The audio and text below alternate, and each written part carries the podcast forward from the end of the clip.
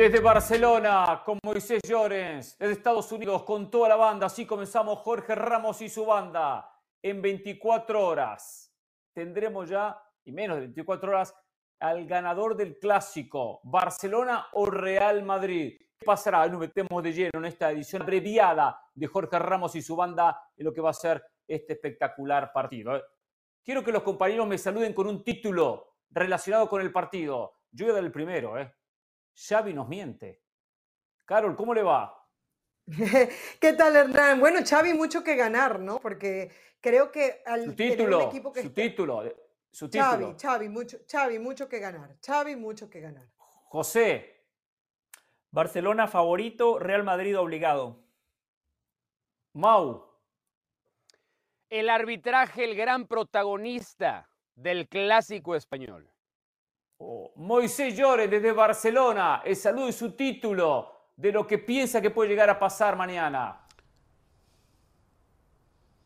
Se viene Lewandowski. Se viene Lewandowski. Bueno. O sea, después de estos títulos vamos a analizar cada una de las opiniones nuestras de lo que va a ser mañana este Barcelona-Real Madrid. Eh, escuché a Xavi. Quiero que escuchemos a Xavi me llama la atención que venga a decir en conferencia de prensa que hay que estar 100% para jugar el clásico. Si es así, Lewandowski no juega. ¿eh? Si es así, Rafinha no juega. ¿eh? Si es así, Pedri no juega. ¿eh? ¿Qué dijo Xavi? Acá está, escuchamos al técnico de Barcelona hablando hace minutos en conferencia de prensa. No, no, no, al final es sensaciones y jugarán los que estén mejor, los que estén al 100%. Lo que no podemos cometer es un error de, de poner a un futbolista que no, que no tiene buenas sensaciones y que no está al 100% y más en un partido de, de, alto nivel de este tipo, ¿no? un clásico, tienes que estar al, al 100%. Vamos a ver mañana cómo se han sentido hoy, hoy todos están, están bien, han acabado bien y mañana decidiremos, pero sí que no, no podemos cometer ese, el error de, de, el que no esté al 100% ponerlo. No, yo creo, creo que la, la, obligación es la misma para, para los dos clubes, ¿no? Ganar, yo creo que está al 50%. De, si decimos un favorito, no hay ningún favorito casi nunca, casi nunca, ¿no? Ahí tiró dos temas. Vamos a analizar con la mesa si está el 50% y el tema del 100%. No tengo dudas que hay muchos jugadores del Barcelona que no están al 100%.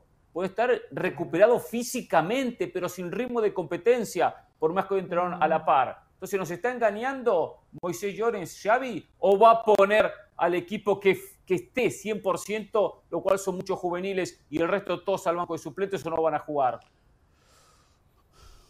Bueno, eh, eh, saludos a todos, muy buenas noches desde Barcelona. Decirle a los compañeros que me llega rebotado mi sonido, si podemos arreglar eso sería maravilloso. Con todo, eh, ha sido un día intenso hoy en la ciudad esportiva de Joan Gamper, eh, básicamente porque eh, nada más comenzar la sesión preparatoria han amanecido eh, o han aparecido sobre el terreno de juego eh, hasta cinco de los seis jugadores que están lesionados. En eso ahí me refiero a eh, Rafinha, a Robert Lewandowski, a Frenkie de Jong, a Jules Koundé y a Pedri. Solamente se ha quedado en el banquillo, o en el vestuario en este caso, Sergi Roberto, al cual le queda aún más de un mes de, para poder volver a los terrenos de juego. Tras la sesión hubo cónclave entre los servicios médicos y eh, el staff técnico de Xavi Hernández. Y ahí se ha decidido que los jugadores a priori van a recibir el alta médica mañana antes de comenzar el partido y que lógicamente dependiendo de sus sensaciones podrían ser utilizados más o menos. Hay dos de esos cinco jugadores que que preocupan no, pero que ven más riesgo los técnicos de que puedan recaer, como son Pedri y, eh, Pedri y Jules Koundé. Por lo tanto, eh, esos cinco futbolistas por la mañana práctica, por la tarde estuvieran haciendo fisioterapia en las instalaciones del club en la ciudad esportiva Joan Gamper y mañana a ver cómo se levantan, a ver, a las 10 de la mañana han quedado todos para reunirse, para verse, a ver qué sensaciones tienen a primera hora del día y será cuando recibamos el comunicado médico de qué jugadores tiene el alta y quién no, quién entra en la lista y quién no, y luego más tarde, sobre las 3 de la tarde, hora local, a las 9 del este, ya sabremos la alineación y veremos si Robert Lewandowski finalmente es titular, si Frenkie de Jong se queda en el banquillo y qué es lo que sucede también con Rafinha. A ver, eh, lo de Koundé me llama la atención, porque Koundé estaba totalmente descartado, que ahora esté recuperado. Eh. El resto entiendo. Lo de Pedri, José, yo digo, si Pedri hace mucho que no juega, hace meses que no juega, ser titular es un riesgo muy alto. No lo veo arrancando. ¿Nos está engañando Xavi con esto de que pongo a los jugadores están 100%? Por lo menos ya cumplió el cometido. Saltan los futbolistas que en teoría no iban a jugar y hoy todos especulamos, jugará Pedri, jugará Cundé, jugará Lewandowski y Ancelotti no está ajeno a eso. El técnico del equipo contrario toma nota y dice, a ver, si juega Lewandowski, ¿cómo paro el equipo? Si juega Pedri. Me parece que de manera inteligente Xavi ha instaurado la duda. Ahora, una cosa es el alta médica, otra cosa es el alta futbolística. En el caso puntual de Pedri, coincido con Moisés Llorens, sería un riesgo enorme colocarlo. La lesión de Jules Koundé me parece que también es un poco grave. Yo estaba escuchando cuando Koundé se lesiona y en el partido siguiente Moisés decía está descartado para el clásico, porque Moisés tenía la información del cuerpo médico del Barcelona. Arriesgarlo, apresurarlo, me parece que sería contraproducente. El clásico es muy importante, es un clásico especial, los partidos se juegan de manera distinta, pero el Barcelona juega una temporada larguísima, donde tiene múltiples objetivos. Arriesgar a futbolistas que se puedan caer el resto de la temporada me parece que sería una mala decisión. Sin duda que es un equipo con Lewandowski y otro equipo sin Lewandowski. Carol, ¿tú estás de acuerdo que pierde muchísimo Barcelona si no arranca con el polaco? Me refiero a que no arranque porque no está bien físicamente o futbolísticamente. Sí, sí creo que, sí creo que pierde porque es, es, garantía de gol. Para eso lo trajeron y así lo demostró en la primera temporada. Es un hombre con jerarquía que de repente se te desaparece en el partido, pero te lo termina definiendo. O sea, Lewandowski por algo es el nueve titular del Barça. Y Hernán, yo sí te compro el titular, ¿sabes? El de Xavi Miente, lo cual es totalmente válido en el fútbol y estas estrategias son normales. Y te voy a decir otra, razón por la que lo hace. Si él necesita tener jugadores al 100%, no espera mañana para dar la convocatoria del Barcelona. Es así de sencillo. O sea, si tú dices, ah, es que cuento con este sí, con este no, no esperas hasta última hora. Pero es normal, eh, no lo critico, ojo, no lo critico, pero es normal que lo haga. No, claro, claro. Claro, Xavi siempre da la lista al mismo día del partido. Siempre da la lista al mismo día del partido. La convocatoria. la convocatoria. Hoy los jugadores hubiese. Sí, la convocatoria siempre la da al día del partido y las altas médicas se dan antes de la convocatoria siempre. Otra cosa es un partido de Champions que tuvieran que viajar muy lejos y ah. que eh, en ese viaje ya entrase algún jugador lesionado, que entonces sí que se anuncia que el futbolista viajará aún sin el alta médica, porque el alta médica también se da a último momento el día del partido. Sí, me consta lo que dice eh, Moy, porque muchas veces que nos toca hacer partidos, hemos hecho equipos, no Barcelona, porque yo no comento el Barcelona, otros, otros equipos, la convocatoria, cuando juegan como local, la dan en el día, ¿eh? la dan en el día. Uno siempre intenta el día anterior comenzar a buscar información. ¿eh? Mauricio en eso me está eh, dando la razón, moviendo su cabeza. Mauricio, ¿Por qué sospecha del arbitraje? ¿Por qué tituló con algo ligado con el arbitraje? ¿Qué pasa? Es, a ver, tristemente esta es la gran historia para este clásico.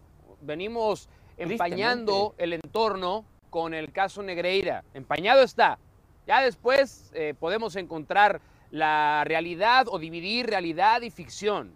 Dividir entre certezas jurídicas y chismes. Eso ya vendrá después. Pero de que el entorno alrededor del Barcelona está nubladísimo por el caso Negreira, es inobjetable. Pero también por la designación de Gil Manzano, un árbitro a quien durante años a lo largo de su carrera se le ha cuestionado por decisiones que aparentemente son tendenciosas a favor del Real Madrid. Entonces, sí creo que además estamos en una época como nunca a partir de la implementación del VAR, en el que si antes, y yo leí las declaraciones de Gil Manzano, eh, no, perdón, eh, del directivo del Atlético de Madrid, eh, en el que decía muy concretamente, ah, antes, antes, las nubes estaban sobre una persona, antes dudábamos de una persona, del árbitro, hoy hay que dudar del árbitro, del bar y de quien opera el bar. Y desafortunadamente, todos estos hechos nos llevan, o nos llegan, mejor dicho, muy calientes a la hora de este clásico. Lo dijo Chelotti, lo ha dicho Xavi. No se va a resolver la liga en este partido. No se va a decidir. Pero cuando llegue el momento serio de la temporada, adulto, abril, mayo, hay veces que estos tres puntitos que se disputan en Montjuic pueden marcar la diferencia. Y ojalá que cuando hagamos las cuentas de este clásico después del sábado, el árbitro no sea más que un elemento decorativo a la fiesta que debe ser el partido más importante a nivel de clubes en el fútbol mundial. Ojalá que no haya polémica. ¿Hay en Barcelona, Moisés, cierto temor por el arbitraje, especialmente por lo que recién comentaba muy bien y detallaba Mauricio Pedrosa? Bueno, hay desconfianza. Hay desconfianza porque hay una campaña muy eh, voraz, muy feroz por parte del Real Madrid en contra de los arbitrajes. Eh, cada semana hemos visto cómo, según la asignación que, arbitral que recibía el Real Madrid, se eh, emitía un vídeo, como ayer hablamos, con una editorial yo te, o editorialmente asqueroso, porque viene a condicionar muchísimo eh, lo que es el trabajo de un tipo que se juega mucho, muchísimo, y casualmente con Gil Manzana no hubo vídeo. Y ya no son los vídeos, es que el vídeo parece que sea un comunicado oficial del Madrid a través de una de sus plataformas, que es eh, Real Madrid Televisión. Pero bueno, mañana vamos a ver, es decir, eh, Gil Manzano siempre se le ha asociado mucho con la peña madridista de Don Benito en Badajoz, de donde es él. hay fotos eh, de su hermano eh, vestido con la camiseta y con la bufanda del Real Madrid.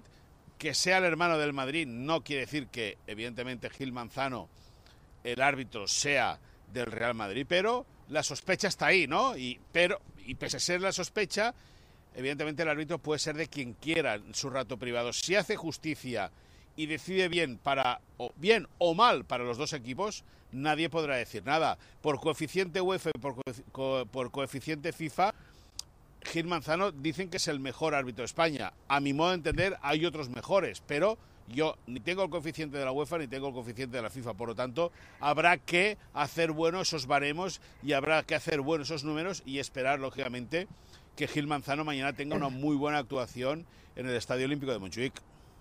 Hernán, le preguntaron le preguntaron a Ancelotti sobre, sobre este caso, sobre que consideraba de que hubiesen agarrado a Gil Manzano, y él dijo que, bueno, que era el, era el árbitro perfecto para pitar un clásico, que eh, su perfil encajaba perfectamente. Si quieres lo ponemos. Ah, bueno. Ah, bueno, si quieres lo ponemos. Pero del caso de Gil Manzano, solamente, ha dirigido, solamente, solamente ha dirigido dos clásicos y en los dos ganó el Real Madrid. Fue el único que expulsó, expulsó a Messi en su carrera fue el que expulsó a Lewandowski el día de la doble amarilla por la señal en la nariz. ¿Sí? No, y a Suárez, y a Suárez, y a Neymar y a Joao Félix. Tiene el repóker de expulsiones. Sí. Sí, sí, sí, los ha expulsado a todos. Pero bueno, eh, al final los expulsa. Es verdad que, dicho así, que ha expulsado a Messi, a Suárez, a Neymar, a Lewandowski y a Joao Félix, parece, parece eh, eh, muy, muy, una, una, cosa así como muy La pregunta es si tenía la razón, ¿no? A Messi lo, echa, exacto, a Messi lo echa porque le pega un puñetazo a Villa Libre en un partido contra el Atlético de Bilbao. Me acuerdo, me acuerdo de aquella, aquella situación. A ver, ¿qué dijo Ancelotti? Eh, primero hablando de Bellingham y su presencia en el clásico frente a Barcelona, ya se recuperó de ese pequeño golpe que había tenido en el partido de Champions. Aquí está. Mañana va a jugar porque está bien, ha recuperado eh, hoy se entrena, pero ha hecho una buena recuperación ayer. Eh, se ha quitado, le han quitado la carga que tenía, va, a estar bien. Yo creo que no necesita explicaciones porque creo que los profesionales ahora ven todos los partidos. Eh, creo que todo el mundo sabe perfectamente que es el clásico. A nivel precisamente de clasificación, eh, creo que la temporada es muy larga, eh, es muy pronto ahora decir que este partido determina en términos de puntos. Eh, es importante por otras cosas. Pasión, determinación y constancia es lo que te hace campeón y mantiene tu actitud de ride or die baby. eBay Motors tiene lo que necesitas para darle mantenimiento a tu vehículo y para llegar hasta el rendimiento máximo. Desde sobrealimentadores, sistemas de sonido, tubos de escape, luces LED y más. Si buscas velocidad, potencia o estilo, lo encontrarás todo en eBay Motors. Con más de 122 millones de piezas, siempre encontrarás justo lo que buscas. Y con Guaranteed Fit de eBay, tienes la garantía de que tu pieza quede perfectamente a la primera o se te devuelve tu dinero. Porque con eBay Motors, quemas llantas y no tu dinero. Con las piezas que buscas, a los precios que quieres, tu auto se convertirá en el MVP que te dará el triunfo. eBay Motors. ebaymotors.com. Solo para artículos elegibles se aplican restricciones. Bueno, algunos conceptos de Ancelotti haciendo referencia a la importancia del partido, la presencia del inglés. A ver, el otro día, con, toda la mesa, no estaba eh, Moisés, nos dimos la tarea de analizar las jugadas polémicas de los partidos. Sevilla, Real Madrid y Barcelona contra el Athletic Club. En la mayoría, el 99 o 90% de las jugadas, todos coincidimos que se había tomado la decisión correcta.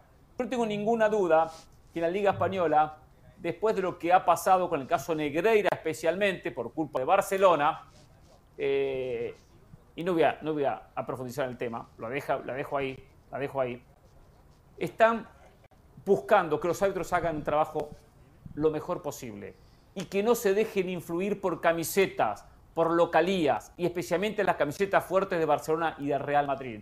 El arbitraje en España tiene que limpiar su imagen y, lo que pasó el fin de semana pasado, me cuestionarán alguna jugada de repente y tendrán razón. La mayoría de las que vimos son, decisiones correctas. Bueno, en la más importante no coincidimos con usted. Mauricio, Carolina y yo, los tres pensamos que había penal sobre Vinicius. ¿En cuál? Claro, que fue la más importante del partido. Está bien, perfecto, la de Vinicius, perfecto. Pero al contrario, esto da más, más razón a lo que estoy diciendo.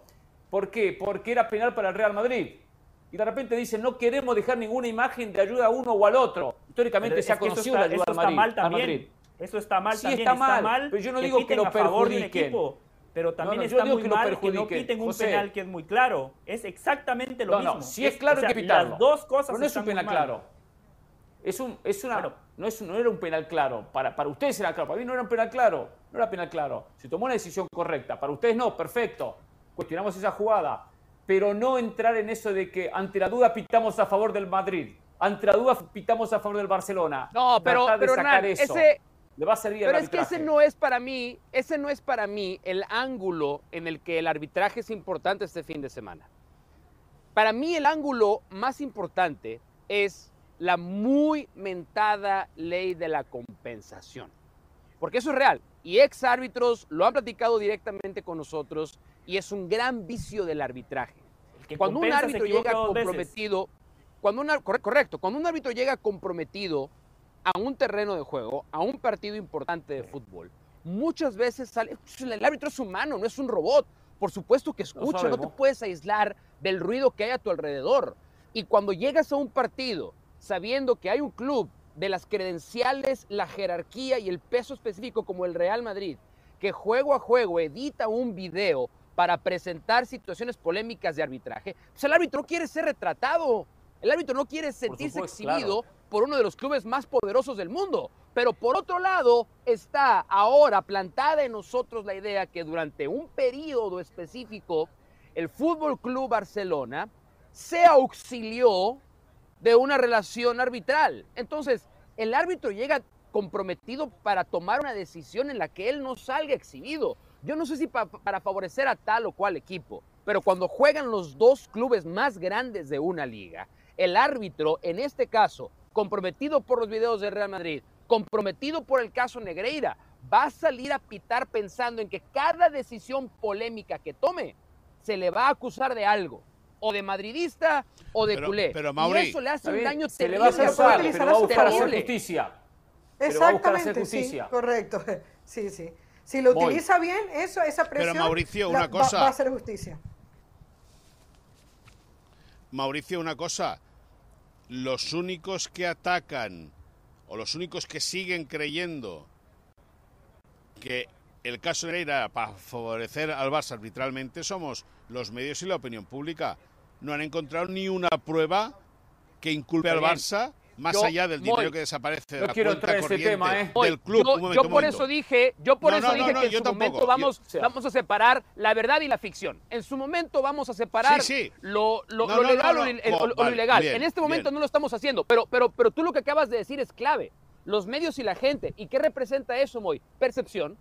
Percepción. Y la percepción que el árbitro tiene Bueno, del no, no, entorno percepción afecta no. sus decisiones. No, te equivocas. No, no, no, no. per- Percepción, percepción o falsedad, es decir, porque si hay un altavoz que constantemente va lanzando mentiras, al final la mentira se acaba convirtiendo en realidad. no Hasta que no lo encuentre inocente. una prueba y se pueda A ver, a ver, a ver, a ver. No, Eh, Moisés, no hay inocente, pruebas que estoy diciendo que- el yo te estoy diciendo, Hernán, no, no, no, no. al jefe de los árbitros. Hmm. Bueno, no, no, no, no, no, entrar en es que ese tema. yo creo que lo encaras mal. Yo creo que lo encaras mal. No, no yo quiero que lo encaras mal. Yo creo que utilizan al jefe de los árbitros para robar 7 millones de euros de las cuentas corrientes del Barça, que es muy diferente. Está Es bien. muy Eh, diferente. esa es la historia que No es lo mismo decir que el que Barça Ramos. compra al, jefe de los árbitros que decir, que decir que han utilizado la figura del jefe de los árbitros para robar 7 millones de la cuenta Moy, corriente del Barça. Me parece muy bien. Es ese, argumento me parece siguiente, muy correcto que lo pongas tú delante de la mesa. Me pare- voy, voy a rematar esto na- nada más rápido, Hernán. Sí. Eh, pero Sí. me parece muy bien que me parece muy bien que Moisés haga esta exposición. Porque tiene, tiene la razón. O sea, lo que está él diciendo es una parte toral de esta historia.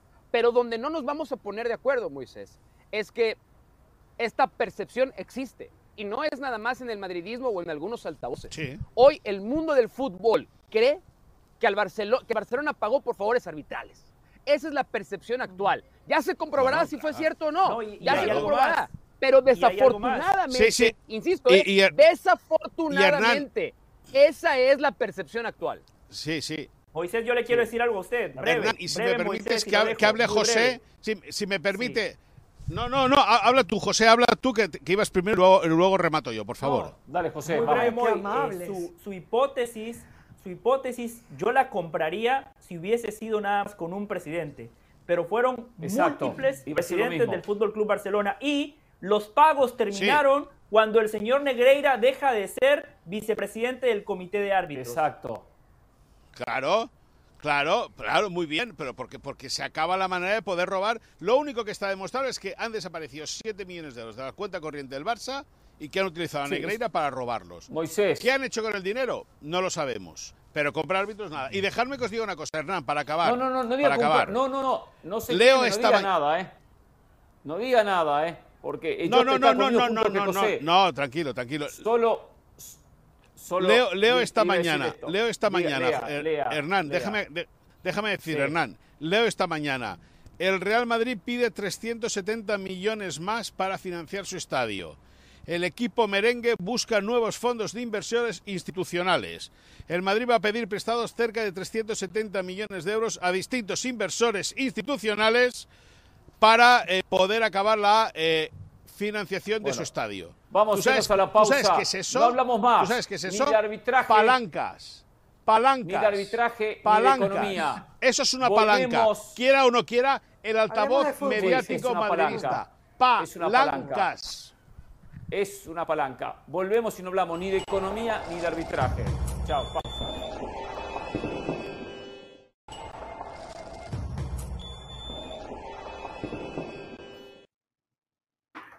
Recién decía Xavi, cuando le preguntaban sobre posibilidades, estamos 50-50. Y entiendo que el técnico tiene que enviar ese mensaje, tampoco entrar en el detalle que podemos entrar nosotros. Hay muchas dudas en Barcelona sobre las condiciones físicas y futbolísticas de Lewandowski, de Frankie de Jong, de Pedri, de Rafinha, Koundé, que uno descartaba, ahora abrió la puerta, eh, Moisés de repente con alguna pequeña posibilidad. Son jugadores titulares, son, es, es- es medio equipo que está con problemas o con dudas o con incógnitas. Quizás está muy bien y los guardó para este partido, pero que viene algunos sin fútbol, la mayoría viene sin fútbol. Algunos hace muy Mm. poco que se lesionaron como Koundé o Lewandowski. Por lo tanto, yo veo a un Real Madrid, yo digo un 60-40, lo veo mejor al Madrid, más compacto, donde tiene tres tipos adelante que vienen siendo titulares y vienen jugando, donde tiene una mitad de cancha donde hay jugadores también que los, los reservó como a Tony Cross para este partido, con toda su experiencia.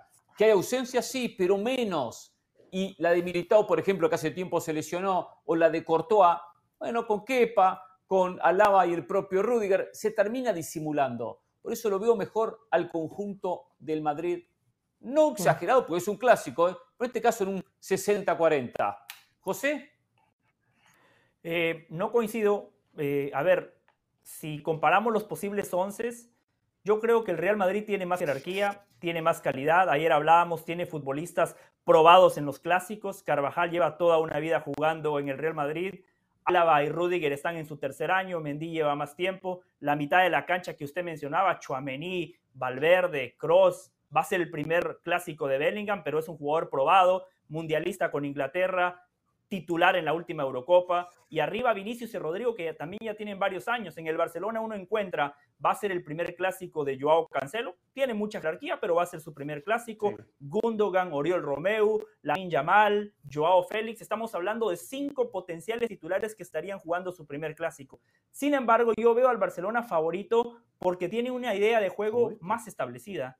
Creo que colectivamente el Barcelona tiene más mecanismos para defender, para atacar. Es un equipo que ha asimilado más la idea de su entrenador. El Real Madrid es camaleónico. Eh, para citar a Juan Carlos Osorio, el Real Madrid es un equipo ecléctico que busca conciliar distintas ideas de juego. El Barcelona tiene una sola y, la ejecuta a la perfección. Y cuando digo, tiene futbolistas que van a jugar su primer clásico, sí, pero tiene a Gundogan, que la temporada pasada la rompió con el Manchester City. Cancelo, uno de los mejores laterales del mundo. Eh, por eso Guardiola lo fichó para el Manchester City. Yo por eso veo favorito al mm. Barcelona. ¿Que también cuánto? ¿60-40? Eh, sí, 60-40, buen porcentaje.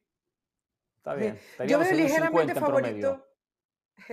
Hernán, yo veo ligeramente favorito al Real Madrid, porque cuando uno ve el 11 del Real Madrid, sientes que solamente hay dos dudas. Una, el lateral izquierdo, va a jugar con Mendy, va a, utilizar a Fran García, ya dijo Ancelotti que le gusta más Camavinga como pivote, es decir, que esa opción queda prácticamente eh, descartada. Y luego adelante, utilizo a Rodrigo, a José. Que, perdón, que tendría otra también, ¿eh? Podría usar a Lava y usar a Nacho de central. No, no la puedo utilizar, pero sería una, alternativa también. Una alternativa también. O, a Nacho de lateral, que en algún partido también lo puso. Lateral por izquierda. Lo ¿eh? y, le rindió. Y le rindió. Y aparte que yo creo que sería justo con Nacho utilizarlo en un, en un, equipo titular en un partido que no sea por obligación, sino por, por, por, convicción. Pero eso es otra cosa. Entonces, cuando tú dices, solamente tengo dos dudas en el 11 y cinco dudas en el 11 de Barcelona, eso ya para mí hace un favoritismo claro. Y luego, aunque, tienes un techo mucho mayor en el Barcelona y no sabes con qué te puede salir la Yamal o un Gundongan, etcétera, creo que el hecho que tú tengas dos jugadores tan determinantes como Bellingham y Vinicius te puede hacer la diferencia. Por eso para mí es ligeramente favorito el Real Madrid. ¿La quiere dar porcentajes? Mm, a ver, para no ser igual. No, pero es que 60-40. Como Dionisio Caro, 51-49. no, 60-40, 60-40. Para el Real Madrid. Mauricio. 50-50. 50-50. Xavi tiene razón. Hay, hay eh, elementos que hacen que ninguno de los dos equipos llegue con su mejor versión. Hay lesiones de un lado, bajas de rendimiento en otro, dudas en ambos, incluso en los técnicos, incluso en los propios técnicos. El, hecho de que los dos hayan sido tan mesurados y precavidos en la conferencia de prensa antes del juego no habla de que son políticamente correctos, sino hablan de que realmente ninguno parte con un favoritismo. Mm, claro, obvio, pero para mí el, el 50-50 de Xavi me parece que es real, porque ante las ausencias y bajas del Barcelona, pues está este otro alimento o elemento del que se alimenta el clásico, que es de aquellos futbolistas que sienten el juego desde que crecieron como juveniles. Y a lo mejor ese es un arma que despierta y vuelve más poderoso al Barcelona cuando tenga que confiar en los juveniles que recientemente le han dado resultados. El Real Madrid sigue estando a veces a una baja, una lesión de no ser el equipo que parece ser hasta ahora. Y el haber tenido que confirmar físicamente, médicamente, futbolísticamente a su mejor hombre Bellingham hasta ahora, pues me hace pensar que el Real Madrid no se siente tan favorito como debería a lo mejor poder sentirse por la jerarquía y el peso de, sus jugadores. Los dos, a lo largo de la temporada hemos dicho lo mismo de los dos. Bien, sacaron el resultado, pero nos dejaron tales o cuales dudas. Lo cual llegando a las semanas 10, 11, 12 de un campeonato, pues es perfectamente normal. No hay ningún equipo en el mundo que llegando a esta etapa de la liga llegue al 100%, llegue perfecto, llegue ya maduro, hecho. Y el Barcelona y el Real Madrid son eso exactamente. Y dentro de la paridad con la que han em, empezado esta liga, por eso me resulta bien difícil encontrar a, alguno de los dos como, como favorito si algo, o sea, para no quedar en el 50-50, pero si algo tuviera Ajá, que eso es anti-Mauricio Pedrosa. Ese 50-50 es anti-Mauricio Pedrosa. Sí, eso es Yo verdad. conozco al Pedrosa polarizante, no es, que va no es Mauricio Pedrosa. Me trajeron, sí, me Pero trajeron lo un cual, lo cual también habla de este otro elemento poco reconocido en mí, que es mi análisis. ¿No? Habla de, ese, de otro, otro elemento. No, Usted es un no, gran yo- analista, tú eres un Pedro. Análisis es un frío, un calculador, estudiado, mesurado, analítico. Usted es un gran Pedrosa, analista. por si Pero, no lo a ver, sabes, te respetamos. No, tengo mis dudas a veces, pero agradezco la reiteración. Tengo no, la reiteración. A ver, voy a, voy a inclinar la balanza de una sola manera muy, muy, muy sencilla. Un partido tan equilibrado, con todos los huevos puestos Sí. en la misma balanza, lo termina por desequilibrar aquel huevo más pesado. Y yo creo que en el Real Madrid ¿Quién tiene hay un poquito más de jerarquía para desnivelar un encuentro que Está bien. llega con esa paridad. Estamos, estamos de acuerdo. Está bien, estamos de acuerdo. 3 en a eso, 1, estamos de Pero- acuerdo. 3 a 1. Sobre esa tónica, Mauricio, sobre esa tónica, cuando vemos dos equipos sumamente parejos, la diferencia puede venir desde el entrenador.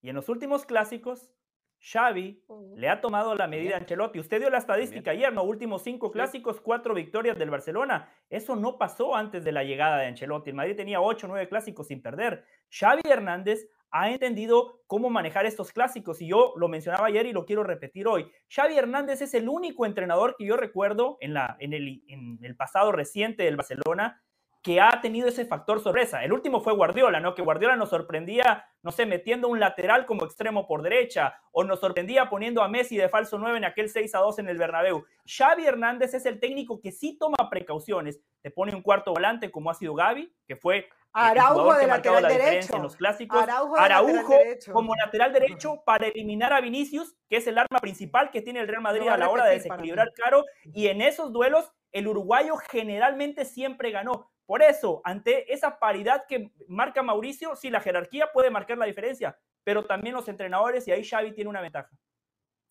A ver, imagínense, hagan un poco, piensen un poco en el futuro y inspírense, cierren los ojos y piensen, a ver, ¿qué pueden hacer diferente? Que nosotros vamos a la lógica, las alineaciones son lógicas, pero ¿qué pueden hacer diferentes que de repente uno dice, a ver si hace esto? Que una vez se dice, no, acá pongo el freno porque después, no, pero vamos a soltar ese freno.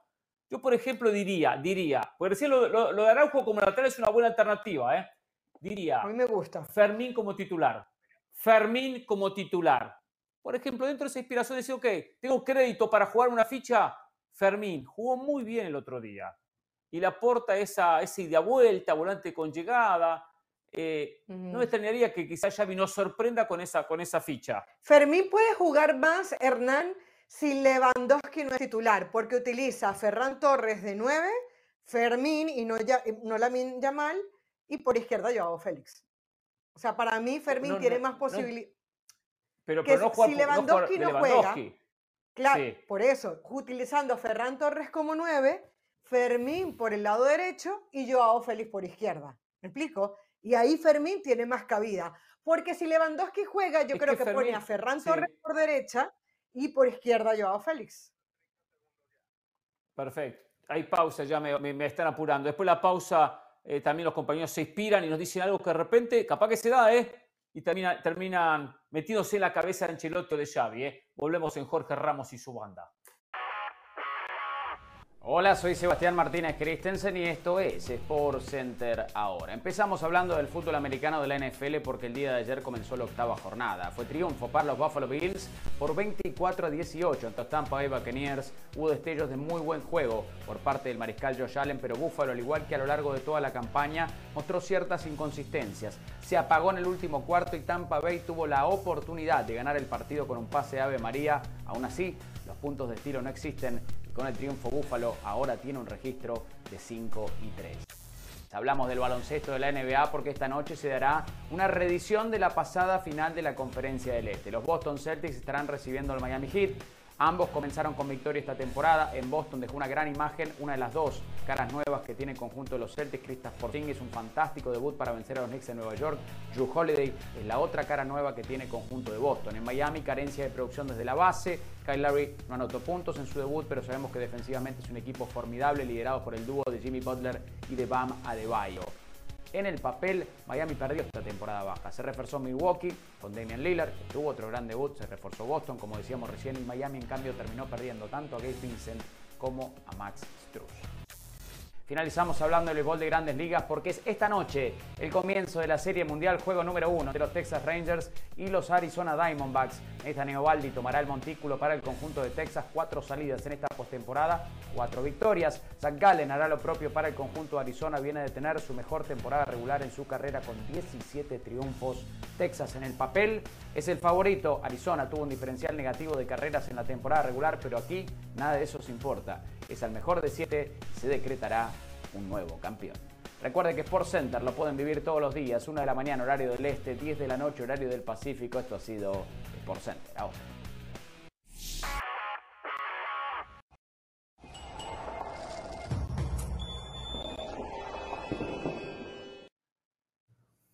Poco tiempo ya en Jorge Ramos y su banda. José, ¿vislumbra algo diferente, alguna sorpresa en alguno de los dos equipos? Si yo fuese asesor de Ancelotti, le diría, profe, no, no trate de pensar más allá de, de, lo, de, lo, evidente, porque cuando usted quiso sorprender, se comió cuatro en el Bernabéu cuando puso a Luka Modric de falso 9, perdió el derby contra el Atlético de Madrid. Si yo fuese asesor de Xavi, le diría, no juegue con Ferran Torres. Si no está Lewandowski, olvídese de Ferran Torres. Él no mueve la aguja. Juegue con Fermín López, como sugería Hernán, con Lamin Yamal, con Joao Félix y que Fermín López y Gaby aparezcan en la zona del 9, porque Rudiger, cuando no tiene una referencia clara, se pierde. Mau, 30 segundos. Eh, yo, si fuera Chelotti, le diría no le mueva absolutamente a nada. Eh, eso es lo que le ha funcionado y tampoco tiene. El tema es con el Madrid es que no, no tiene margen de maniobra. No tiene mucho margen de maniobra. Xavi sí creo, y yo iba a decir justo lo que decía José. Si no está Lewandowski, no juegue con otro 9. Que Gaby sea el cuarto volante con libertad para morder la salida del Real Madrid y provocar errores. Ahí puede estar la llave para el Barcelona. Yo utilizo a Nacho de central y a José Lu de delantero. Le recomendaría a Sanchelotti. Y no me extrañaría a ver si Xavi se pone a inventar un 5-2-3. Línea de 5. No sería descabellado, ¿eh? con Christensen, con Íñigo Martínez y con el propio eh, Araujo, eh. Valde y el propio Cancelo por los costados. Señores, gracias. Eh. Hasta el lunes, eh. mañana, 10 del Este, 7 del Pacífico, el clásico.